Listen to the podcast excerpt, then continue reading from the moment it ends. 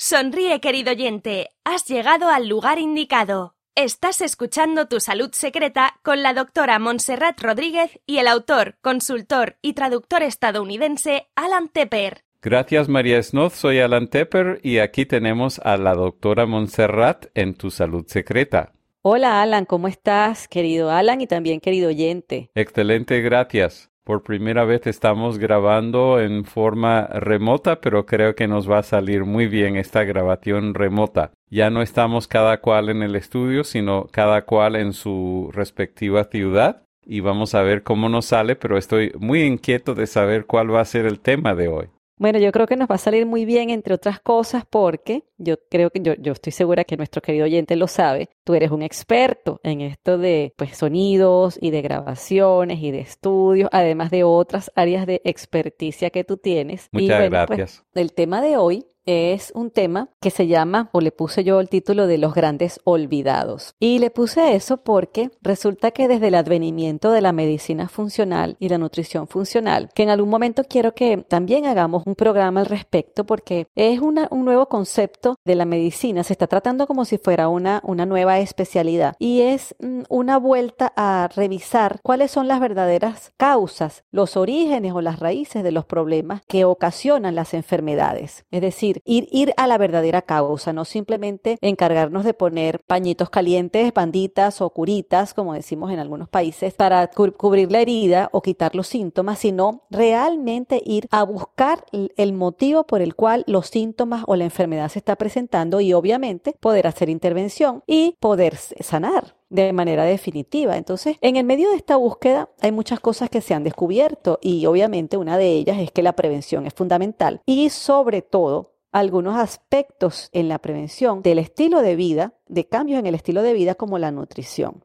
Dentro de la nutrición y dentro de la importancia de los nutrientes, que bueno, que ha sido ampliamente estudiada y sigue siendo estudiada porque esa es una ciencia muy dinámica, está en un, capítulo, digamos, específicamente encargado de estudiar los minerales, que a esos es a los que yo le llamo los grandes olvidados. ¿Por qué? Porque resulta que nosotros nos acordamos siempre de las proteínas, los aminoácidos, los carbohidratos, los azúcares buenos, las grasas y otros micronutrientes como las vitaminas y los antioxidantes, pero nadie se acuerda de los minerales. Estas pequeñas partículas inorgánicas juegan un papel crítico en muchísimas de las funciones de nuestro cuerpo, no solamente como una coenzima o como un catalizador de muchas de las reacciones químicas que se llevan a cabo en nuestro cuerpo, como por ejemplo la contracción muscular, la transmisión del impulso nervioso, sino que también en sí ellos mismos son capaces de acelerar y optimizar la absorción de otros minerales o de otras vitaminas o de otros nutrientes. Entonces ellos entre ellos también actúan como coadyuvantes uno del otro en diferentes procesos bioquímicos y al mismo tiempo son las sustancias que hacen posible, son como una especie de clave para poder entrar, como cuando uno tiene que introducir un código en un, en un teclado para uno poder abrir algunas puertas. Así, así mismo funcionan los minerales en nuestro cuerpo. Estos minerales también son capaces de transportar moléculas de una parte de la célula a la otra, que si no fuera por ellos, esa situación no se daría y la, la función celular no sería posible. Entonces realmente son importantísimas las funciones que los minerales cumplen en nuestro cuerpo y por eso es muy importante estudiarlos y tenerlos presentes cada vez que hacemos selección de, no solamente de nutrientes, de comidas, de alimentos, sino también incluso cuando estamos recibiendo, por ejemplo, algunos medicamentos para algunas enfermedades, porque esos medicamentos pueden interferir con la absorción de los minerales. Y también existen otras condiciones patológicas, como por ejemplo la diabetes, la insuficiencia cardíaca, los problemas renales, donde la absorción y el funcionamiento de estos minerales no se da como tiene que darse y es hasta muy reciente en la ciencia médica eh, tradicional, sobre todo, cuando nos empezamos a dar cuenta de que estos grandes olvidados hay que tomarlos en cuenta, incluirlos y balancearlos de manera adecuada para que el resto de las funciones de nuestro cuerpo funcionen. Tu salud secreta Entre los minerales que nosotros consumimos o que nosotros necesitamos, mejor dicho, porque a veces no sabemos si los consumimos, hay una gran clasificación. Y esta clasificación es básicamente se dividen entre los minerales mayores y los minerales menores. Estos minerales mayores y menores, ¿de qué depende esa clasificación? Bueno, pues va a depender de la cantidad que nuestro cuerpo necesita. Por ejemplo, los minerales mayores son aquellos en los cuales nuestro cuerpo los necesita en cantidades de 100 miligramos o más. Y los minerales menores son aquellos donde nuestro cuerpo necesita solamente trazas. ¿Qué significa trazas? Bueno, que la cantidad es no mayor de 5 miligramos. Entonces, por una parte, tenemos los minerales mayores, que son aquellos que nuestro cuerpo necesita en mayor cantidad, como acabo de decir, y entre esos están el calcio, el fósforo, el magnesio, el potasio, el sodio y el cloro. Estos minerales, cuando nosotros alguna vez, a lo mejor nuestro querido oyente ha estado hospitalizado por alguna razón o le han hecho exámenes de sangre especializados por alguna razón, y estos minerales son los que se determinan con mayor frecuencia, se pueden determinar en diferentes fluidos, en la sangre, en la orina y eh, también en, los líquidos como el líquido cefalorraquídeo, etcétera, etcétera, y ellos nos van a decir que, como por ejemplo, cómo se mueve el pH y cómo está la homeostasis. Por eso casi siempre los vamos a ver en algunos tipos de test regulares de sangre. Tu salud secreta. Entre los minerales menores existe una cantidad, una lista, que se las voy a nombrar por orden alfabético. Y yo sé que a ti, Alan, y a nuestro querido oyente, les va a llamar mucho la atención esta lista, porque resulta que algunos de ellos son extremadamente tóxicos y en cantidades más allá de lo que nuestro cuerpo realmente necesita, puede incluso ocasionar la muerte bien sea de manera acelerada o incluso de manera lenta, como por ejemplo las intoxicaciones con selenium o las intoxicaciones con flúor. Pues resulta que entre estos minerales menores que nosotros sí necesitamos, empieza la lista por el arsénico. ¿Tú te habías imaginado alguna vez, Alan, que tu cuerpo necesitaba arsénico para funcionar? Jamás, y de hecho esa es la razón por la cual no como pollo si no es orgánico por el arsénico que tienen los pollos no orgánicos, pero no sabía que fuera un requisito del ser humano algo necesitamos del arsénico y la verdad es que cuando es en exceso y tú haces bien en, consumir el pollo orgánico porque lo que no necesitamos es un exceso de arsénico. Pero sabías, por ejemplo, que la espinaca tiene arsénico, que los espárragos tienen arsénico. Entonces, eso es no, y me encanta la espinaca. Sí, y, fíjate que a, veces la consumimos, pero está como balanceado con otros minerales también. Entonces, esa absorción de esa traza de ese mineral que necesitamos se da en la cantidad que deberíamos consumir y no más allá. Entre el otro, otro mineral que también es tóxico y que también está dentro de los que necesitamos está el flúor. ¿En serio? Sí, en serio. Y eso también a mí me llamó muchísimo la atención porque, bueno, imagínate, con todos los daños que causa en el organismo y con todos los esfuerzos que nosotros estamos haciendo para evitar la sobreexposición al flúor de cualquier manera, imagínate ahora que te digan a ti que tú necesitas un poquito de flúor en tu cuerpo para poder funcionar. En todo caso, quiero que sepan que esto no tienen que estar buscando flúor más allá porque ya con la sobreexposición que tenemos a eso,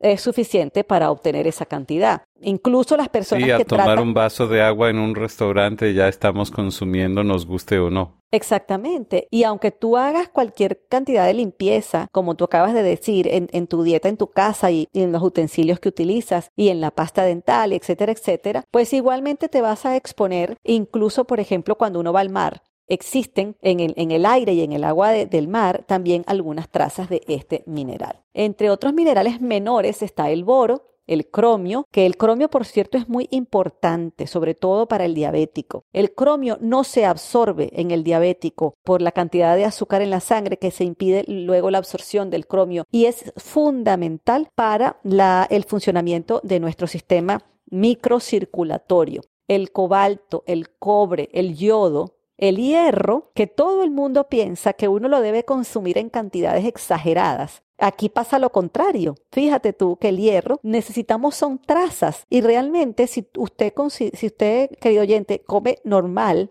Es decir, lleva una dieta balanceada, en algún momento tiene proteína animal o vegetal, tiene vegetales verdes, tiene algunas frutas, come nueces, no va a tener necesidad de tomar suplementos de hierro, porque la cantidad que nuestro cuerpo necesita para funcionar no es tan grande. El manganesio, el molibdeno, el níquel, que también es muy tóxico, pero fíjate tú, también nuestro cuerpo necesita el selenio, el, el silicone, el vanadium y el zinc. El zinc ha recobrado también últimamente una gran importancia y importancia incluso comercial, porque la medicina homeopática lo, lo, utiliza mucho, sobre todo para fortalecer el sistema inmunológico. Entonces es bueno que lo tengamos a la mano. Hablando un poquito más de aquellos que son más importantes, quisiera empezar con el calcio, porque con el calcio también se ha creado, yo diría que una, mm, como un, un, un gran revolú, como dicen los puertorriqueños, creo que es.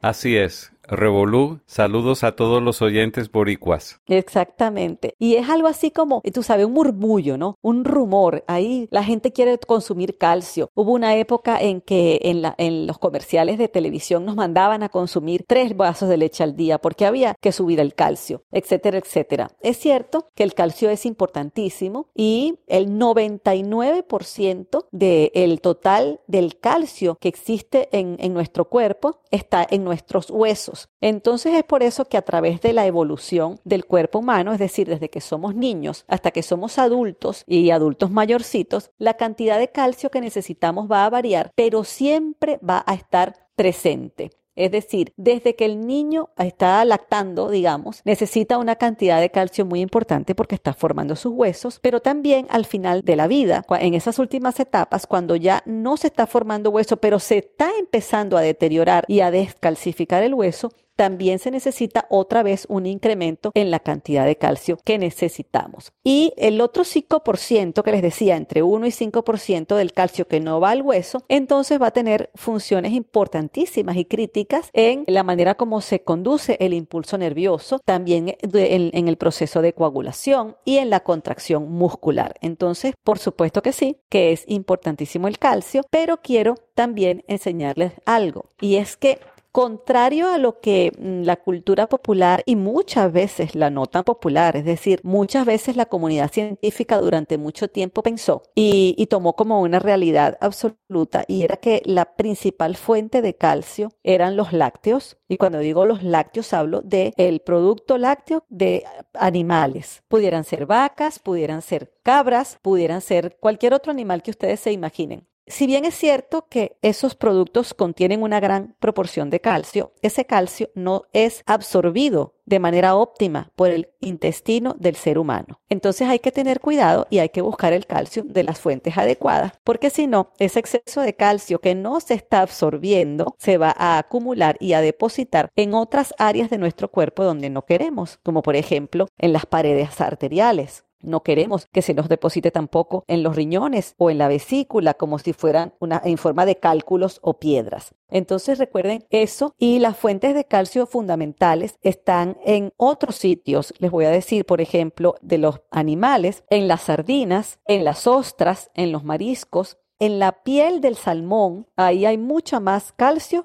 que lo que pudieras encontrar en un vaso de leche. Es decir, vas a absorber mucho más calcio consumiendo estos alimentos que si te, si te tomaras un vaso de leche. Igualmente en los vegetales de hojas verde oscuro, como la col rizada, la espinaca, también el brócoli, tiene grandes cantidades de calcio y es importante que estos alimentos los incluyamos en nuestra dieta diaria. Tu salud secreta. Con respecto a la regulación del calcio, hay que saber también, yo pienso que nuestro querido oyente a lo mejor ya eso lo ha oído antes, pero no puedo dejar de mencionarlo, que él actúa en conjunción con otros minerales, como el magnesio, el fósforo y la vitamina D, que no es un mineral, pero es una vitamina o una prohormona. Es decir, que no importa cuántas latas de sardina te comas, querido oyente, si tú no consumes también otras fuentes alimenticias que te aseguren una ingesta de magnesio, de potasio y de vitamina D, ese calcio tampoco se va a fijar. O sea que por eso, insisto, los grandes olvidados, que son los minerales, tienen su truquito y hay que empezarlo a conocer para poder obtener todas las ventajas de ellos. Es importantísimo. No quiero dejar de hablar del calcio sin recordarle que las mujeres que están embarazadas también tienen que aumentar su consumo de calcio, porque hablé de los niños en edad de crecimiento, hablé de, de las personas mayores, pero no hablé de otras situaciones especiales, como por ejemplo las mujeres embarazadas.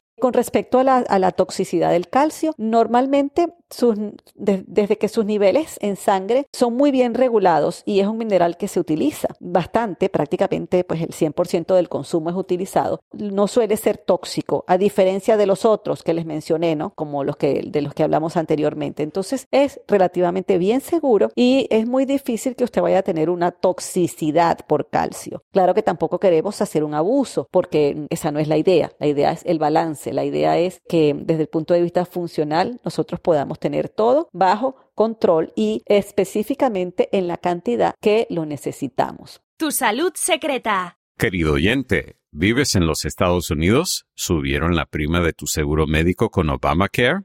¿Buscas una alternativa por ese u otro motivo?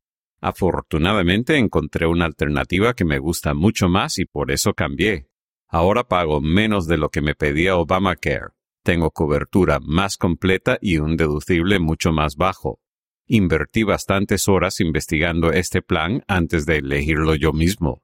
Si quisieras más información, visita mejorqueseguro.com. Repito, mejorqueseguro.com. Probablemente te gustará tanto como a mí. El otro mineral importantísimo es el fósforo. El fósforo es otro componente del hueso y de los dientes cuando hablamos del flúor, Alan, que por cierto que es algo que tenemos pendiente y, me encanta un artículo que me mandaste y de verdad que ya, yo creo que nuestro querido oyente debe estar esperando ese programa donde vamos a hablar del flúor, ¿no? Particularmente. Yo me imagino que sí, y yo estoy muy pendiente de grabarlo contigo. Claro que sí. Entonces el fósforo, que es un mineral que es fundamental para la construcción de los fosfolípidos, por eso se llama también, por eso se le da ese, ese nombre a esas moléculas de todas las membranas de nuestras células. Nuestras células, les explico al, querido oyente que no lo sepa, para ver si se lo puede imaginar a través de mi descripción, son como una especie de huevo frito, es decir, tienen un citoplasma que sería la parte blanca y luego un núcleo que sería la yema o la parte amarilla. Y en el medio hay unas cosas, unas estructuras muy pequeñas que se llaman organelas. Cada una de estas estructuras y la misma célula y el mismo núcleo están recubiertos, están definidos por membranas. Esas membranas son, unas, son estructuras vivas y estructuras que donde se llevan a cabo una cantidad de reacciones bioquímicas y yo me las imagino como si fueran, por ejemplo, una frontera entre dos países donde haya mucho comercio, eh, ¿sabes? Donde hay paso de sustancias para allá, paso de sustancias para acá, donde para poder pasar de un lado al otro a lo mejor hay que pagar o hay que montarse en un medio de transporte especial. Idéntico funcionan las membranas celulares. Entonces el fósforo es importantísimo. Y aparte de eso, es uno de los reguladores de la producción de la vitamina D, es decir, también está en conjunto con la vitamina D. Y una de otra de las funciones importantísimas es que funciona como un sistema buffer, que sería como, como un sistema equilibrante. De, que sirve de... Yo conozco la palabra buffer, en castellano es B-U-F-E-R con tilde en la U, y en inglés es con doble F, pero no sé si estamos hablando de esa palabra. Esa misma palabra, es esa ah, misma palabra. Y, eh, de hecho existe el verbo buferiar también. Ah, eso no lo sabía, qué bueno. Qué bueno a mí me gusta esa palabra y me gusta cómo luce en su forma castellanizada, buffer con tilde en la U y una sola F. Ahora, eso, eh, eh, el buffer es como un, un espacio, o sea, como, es como una sustancia que equilibra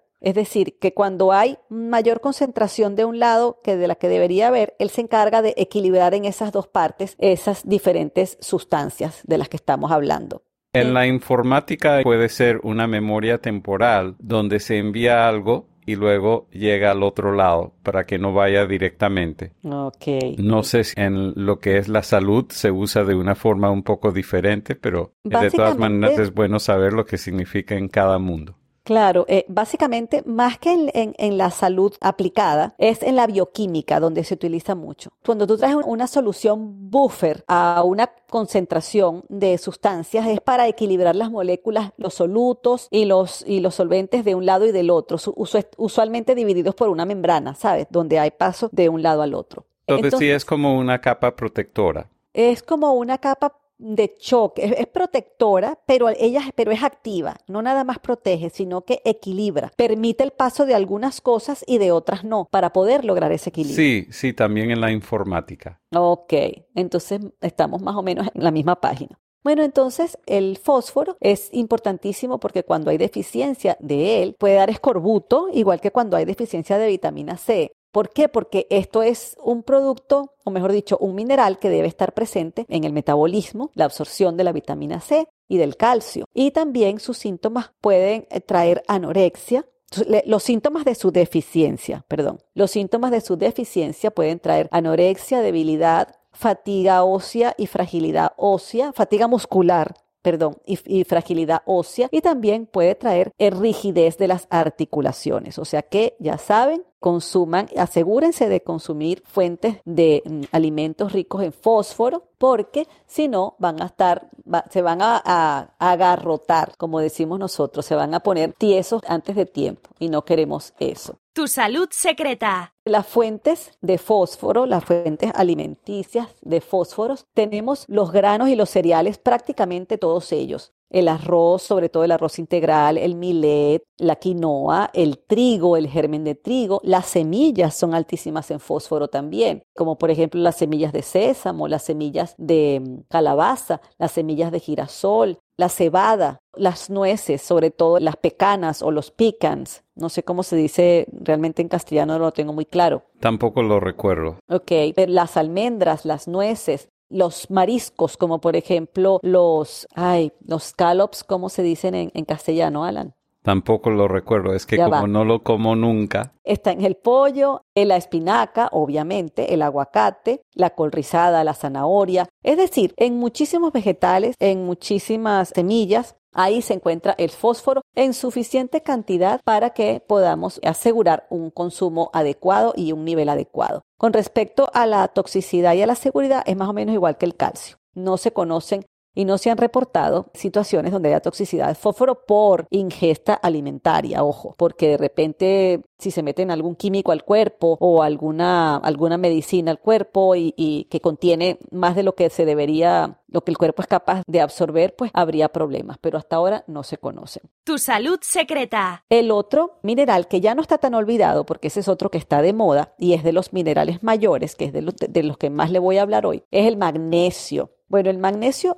se ha convertido prácticamente en la panacea. Yo creo que hoy en día no existe médico donde uno vaya o nutricionista donde uno vaya que no le recuerde a uno que debe tomar magnesio. Y la verdad es que no solamente porque está de moda y porque se le han descubierto muchísimas propiedades, sino porque también es verdad que hay como, así como con la vitamina D, hay como una epidemia de déficit de magnesio. Y esto se da porque los minerales a veces también se pueden ver afectada su absorción corporal por situaciones como por ejemplo eh, mucho estrés, no dormir o dormir mal, la obesidad, el sedentarismo, la ansiedad, la depresión, la multimedicación. Entonces, como ustedes comprenderán, hoy en día el déficit de magnesio también se ha convertido en una situación epidémica. En el caso de la absorción del magnesio, se absorbe fundamentalmente en el intestino delgado y en el colon y él pasa por un transporte pasivo, es decir, él difunde muy bien a través de nuestras membranas. Y es por eso que algunas veces cuando la persona ingiere más de la cantidad del magnesio que debería, inmediatamente le va a dar diarrea o sea, es uno de los síntomas que nos dice, ok,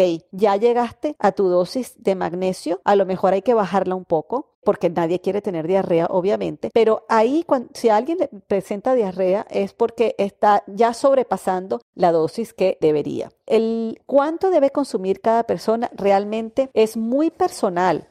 Es decir, hay cuerpos y hay personas que necesitan a lo mejor 400 miligramos, pero hay personas que pueden necesitar hasta 1200 miligramos de magnesio. Y todo va a depender, como te digo, de cuánto lo utilice, porque es un magnesio que lo utilizamos en múltiples, pero múltiples funciones. Una de ellas, de las más importantes, es, por ejemplo, la relajación muscular y estamos todo el tiempo moviéndonos mientras estamos despiertos y mientras, mientras estamos dormidos también. Pero aparte de eso, acuérdense que también existe el músculo que se mueve de manera involuntaria, como los músculos del corazón, los músculos de nuestro, todo nuestro intestino, desde la garganta hasta prácticamente el recto y los músculos de las arterias. Todos esos músculos se mueven aunque uno esté durmiendo. Entonces el magnesio es un mineral que se está reciclando y se está utilizando constantemente. Otra de las funciones donde el magnesio aporta un papel fundamental es cuando hay la síntesis de proteína, la síntesis de grasa y la producción de energía. A lo mejor algún querido oyente que esté escuchando se acuerda cuando estudió en el bachillerato probablemente el ciclo de Krebs y la producción de energía en los árboles. Nosotros como seres humanos también producimos energía de la misma manera y en todas esas reacciones el magnesio juega un papel fundamental. También es importantísimo para asegurar una buena agregación plaquetaria.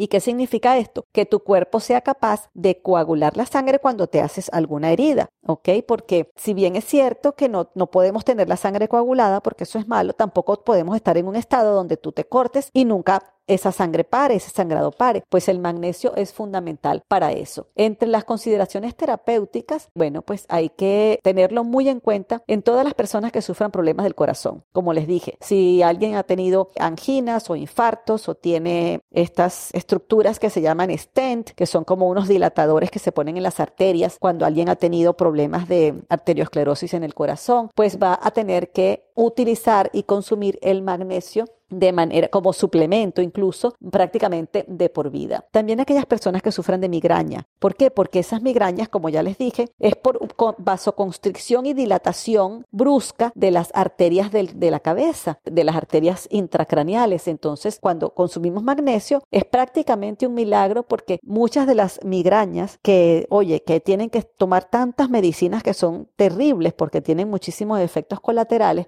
simplemente con, asegurar un consumo de magnesio, van a ver cómo esas migrañas van a desaparecer. Igualmente las personas que sufren de estos cólicos menstruales, que a veces son muy grandes y que ponen a las mujeres prácticamente en una situación de, de minusvalía durante, imagínate tú, todos los meses cada vez que viene el periodo menstrual, pues con el magnesio también se pueden prevenir de una manera bastante efectiva. Tu salud secreta. La otra situación que se ha visto es en el, sueño. No es un somnífero, pero ayuda a que la persona duerma muchísimo mejor. ¿Por qué? Porque como les dije, forma, tiene un papel fundamental en la relajación muscular y cuando nosotros vamos a dormir, nuestro cuerpo necesita estar relajado para poder dormir bien. Entonces, entre la fuente, el magnesio tiene una ventaja y mm, estamos hablando de que hay una deficiencia epidémica básicamente por una pobre absorción, pero no por una pobre oferta porque el magnesio es otro que está en muchísimos, muchísimos alimentos que nosotros consumimos todos los días. Igual, almendras, nueces, los marañones o, cashews, también en las nueces de Brasil, en los manís, en el millet, en el germen de trigo, en el ray, que es otra semilla diferente, el rayo centeno. Sí, el centeno, en castellano se llama centeno. Exacto, está en el tofu, está en las hojas verdes de la remolacha, está también en la carne del coco, que hoy en día la gente está buscando mucho el aceite de coco, la carne del coco, la leche del coco, todos esos tienen, son altos en magnesio, la espinaca obviamente, el arroz integral, el, los melocotones, todas esas frutas secas que mm, a veces están un poquito cargadas de azúcar, pero igual si nosotros no abusamos es una mejor fuente de azúcar que otras fuentes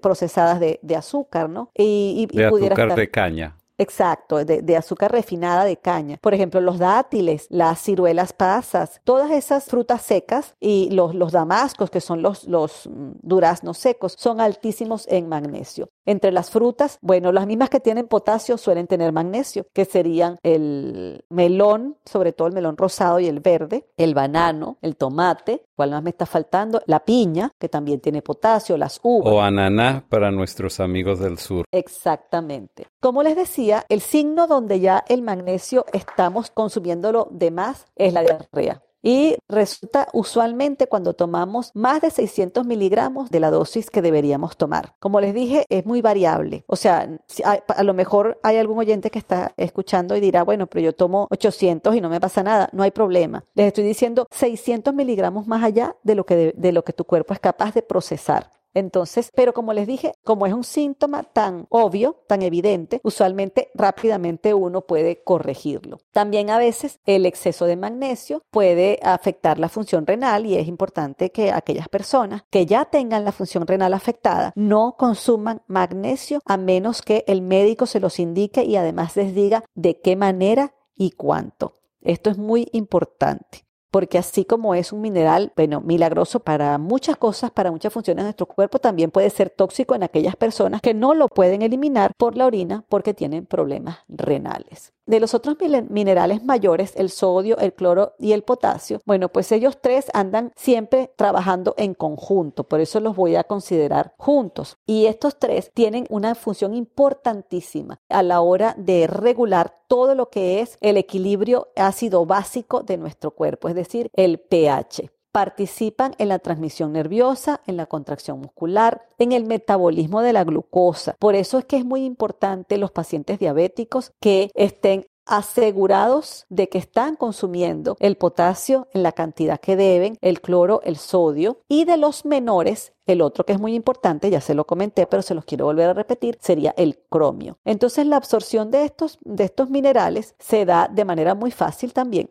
a través del sistema digestivo, sobre todo el intestino delgado. En el intestino delgado es donde básicamente se absorben muchas cosas. Los minerales no son la excepción. Algunos se absorben también en el colon, como en el caso del magnesio, pero la mayoría se absorben en el intestino delgado y son excretados, como les dije, a través de los riñones, por la orina y en poca proporción por las heces. Entre las funciones, como les dije, la integridad de la membrana celular y esa comunicación que debe haber entre una célula y otra en nuestras glándulas se da gracias a estos tres minerales. Las fuentes más importantes están en las papas o, patatas, en las bananas y en otras frutas como la naranja, los frambuesas, las cerezas, las fresas, el grapefruit o toronja, las uvas, el ananas o piña, esta vez dije ananas primero, la papaya, el sweet potato, que ya no es una fruta, pero se consigue en grandes cantidades ahí, los hongos y de los hongos sobre todo la especie shiitake, porque es el que tiene más concentración, y también en algunas carnes, sobre todo carnes blancas como de como los pollos y también sus derivados como serían los huevos.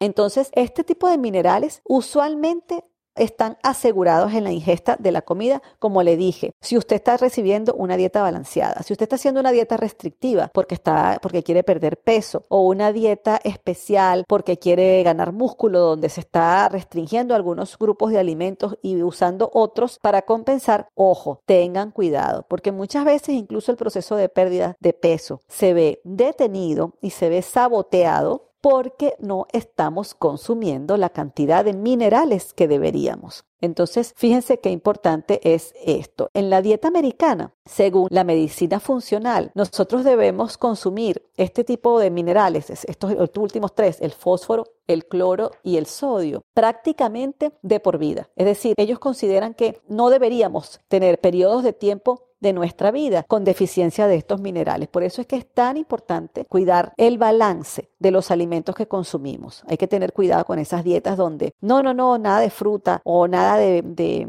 vegetales o, de, o, de, granos, porque cuando hacemos eso, a lo mejor es verdad, pierden peso y, tienen cambios en su cuerpo que ustedes quieren ver, pero más adelante el cuerpo les va a cobrar esta falla. Entonces, de verdad, yo los invito a que estén muy pendientes de no dejar por fuera estos minerales que son importantísimos. Con respecto al cromio, ya para terminar, Alan, porque no quiero que nuestro querido oyente se fastidie, pero yo pienso que si después oyen el, el programa con calma y de repente van tomando notas, mm, va a ser mucho más beneficioso, ¿no? El cromio, ese que les dije, de los minerales menores, fíjense, el que les voy a nombrar, básicamente va a ser este, porque es el más importante. Muy poca cantidad de cromio es absorbida. Menos mal que se necesita poco, porque si se necesitara más, yo, yo pienso que tendríamos que estar comprando cromio en cápsulas o en gotas o quién sabe en qué presentación para consumirlo, ¿no? Pero es importantísimo porque si no está en la dieta, otros minerales no se van a absorber. Por eso hay condiciones médicas donde de verdad es fundamental que estemos pendientes de esto y suplementemos. Entre las funciones que tiene el cromio es que es eh, un componente fundamental para el funcionamiento del factor de tolerancia a la glucosa. Entonces es una cosa como un círculo vicioso, ¿sabes? El diabético no es capaz de absorber el cromio, pero sin el cromio nunca va a ser capaz de regular su azúcar en la sangre. Entonces esto hay que romperlo es decir, este círculo vicioso hay que romperlo y la manera de romperlo es asegurarse que el paciente tenga un consumo de cromio. La otra ah, función fundamental es en el metabolismo de las grasas también. Obviamente, cuando el metabolismo de las azúcares está afectada, el de las grasas suele estar afectado. Por eso vemos que la diabetes también a veces está acompañada de aumento en los triglicéridos, aumento en el colesterol, grasa en el hígado, etcétera, etcétera. Muchos estudios han demostrado que cuando el paciente con colesterol elevado se le da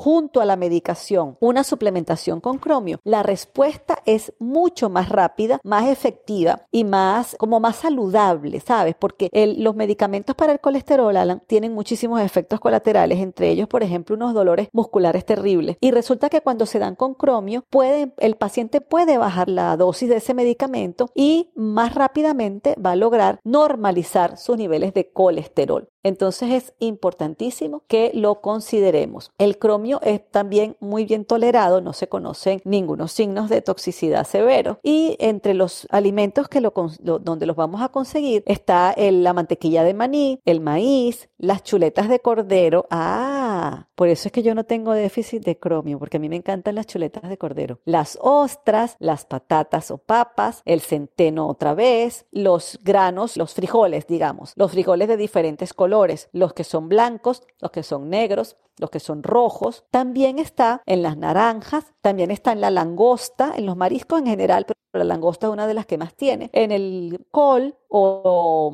repollo, como también lo llaman. Y esta te va a gustar, creo yo, Alan, no sé, en la levadura de cerveza. O sea que cuando te tomas una cervecita, estás dándole cromio a tu cuerpo. Por supuesto, sin exagerar. No lo sabía. Creo que nuestros amigos de Google, que son los creadores del navegador más popular en este momento, deben apreciar mucho el cromio por eso le han llamado Chrome a su navegador, que es por supuesto la traducción de Chromio. Y eh, mira, y, muy probablemente, yo, y yo esto solamente estoy especulando, de verdad tiene que ser que mm, el Chrome debe ser más efectivo a la hora de estas búsquedas, ¿no? y no sé, a lo mejor es más rápido. Bueno, estamos combinando dos cosas distintas porque una cosa es la búsqueda de Google que pertenece a la compañía madre que ahora se llama Alphabet o abecedario o alfabeto, como se quiera traducir, y otra cosa que es uno de sus proyectos es el navegador Chrome, que en este momento es el más popular y tiene muchas virtudes pero hay otros navegadores que tienen otras virtudes y de eso podríamos dedicar todo un programa, pero probablemente no sería en tu salud secreta. Pero de todas maneras, si lo haces en otro lado, me invitas, Alan, porque yo, por me supuesto, quiero enterar. Por supuesto que sí. Y esta vez voy a dar dos tareas a nuestros oyentes. La primera tarea es la de siempre, querido oyente, tienes que hacer tu tarea y visitar tu salud secreta y dejar un comentario con tu propia voz. Y la segunda tarea es comer algo rico y sano según los comentarios y consejos de la doctora Montserrat. Esa es la segunda tarea. Y yo lo voy a hacer cuando terminemos hoy porque estamos hoy grabando de noche. Yo sigo haciendo el ayuno secuencial y desde anoche no he comido nada. Así que voy a tomar en cuenta todo lo que me ha explicado hoy la doctora Montserrat a la hora de ir a comer esta noche. Perfecto, yo voy a comer un poquito menos porque yo estoy haciendo el ayuno secuencial, pero lo estoy haciendo en otro modelo diferente al de Alan. Entonces me tocan dos comidas, una más grandecita que es con la que rompo mi ayuno, que ya la hice, y ahora una más ligera, que también lo voy a hacer con, y voy a tratar de, de ingerir algunos o los más que pueda de estos minerales que les acabo de mencionar. Muy bien, hasta la próxima. Yo soy Alan Tepper. Y yo soy la doctora Montserrat Rodríguez.